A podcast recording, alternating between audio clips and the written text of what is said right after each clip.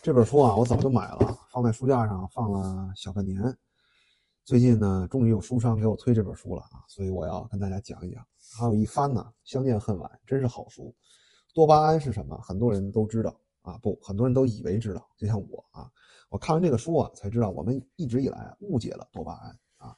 多巴胺呢，是一种引导你走向未来的东西啊，它会造成你无止境的欲望啊，而且它不会。被固定的回报所激活，它只会被超出预期的回报所激活。所以，如果你多巴胺成瘾啊，那蛮惨的啊。我身边呢有一个很真实的故事啊，就是在上高中的时候啊，我们班上有一个同学，呃，长得斯斯文文的啊，然后呢，在谈恋爱方面呢很厉害，很受女生欢迎。但是呢，他很苦恼，他是我的很好的朋友，他跟我说，他说我现在啊，我以前追这个姑娘啊，哎呀。这个从怦然心动，对吧，到悄悄的拉手啊，到最后更亲密的行为，整个过程都很享受。那么，随着我交往的姑娘越来越多啊，我现在只要姑娘一答应和我交往，我就下头了啊。再往后发展呢，就是只要姑娘看向我的眼神充满了好奇，我就知道我能把她拿下。就在那一瞬间，我就已经下头了。这个这个情节哈，在这本书里有几乎完全一模一样的描述啊。这个就是什么？这就叫多巴胺成瘾，就是你已经不关注真正的回报是什么了啊！只要这个回报一确定，对你的所有刺激就消失了，多巴胺就会促使着你再去找新的刺激。所以为什么很多这个老有我的粉丝说这个我就是农夫，对吧？我特别羡慕猎人，你们不知道猎人的痛苦啊！猎真正的这个就是他们是沉溺于多巴胺的，沉溺于不停的去找新的女性，但他们并不能从中得到快乐。这个和吸毒成瘾的机制其实很像啊。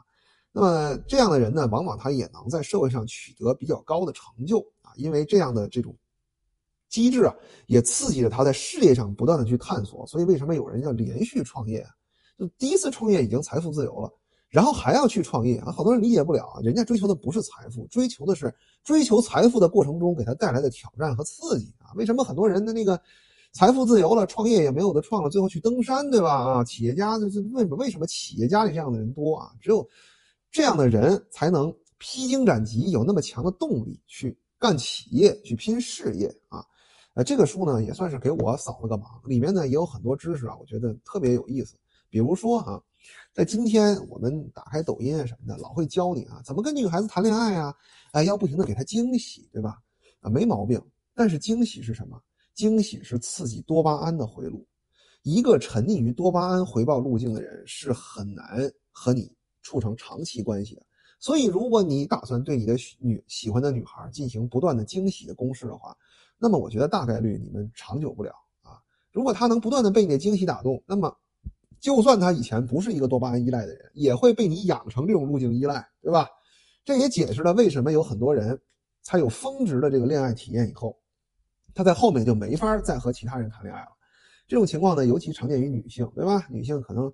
十八九岁、二十一二岁，颜值巅峰的时候，他能吸引到的男性是最优质的啊。但是呢，这个时候他往往心智又不健全，哎，人家这个享受到他的青春美美美好之后呢，又觉得脑子不好使，只能短择。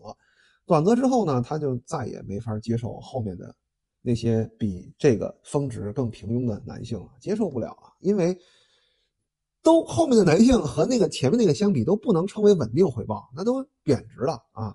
且不说能刺激多巴胺了，就是您这情绪的波动都没有了啊！所以这个，呃，很多我们生活中的事情啊，其实说到底，最后都是脑科学和生物学啊。这本书我第一眼看就连着看了半本啊，后面我要把它看完啊，有可能也会录成书给大家讲一讲啊，很真诚的推荐《贪婪的多巴胺》啊，让你知道你这辈子到底被什么事儿所操控着啊。里面有一段关于那个有一个登月的宇航员回来的故事。特别的有教育意义，还有就是看了这本书，你就知道到底是一个胜利者更喜欢作弊，还是一个失败者更喜欢作弊。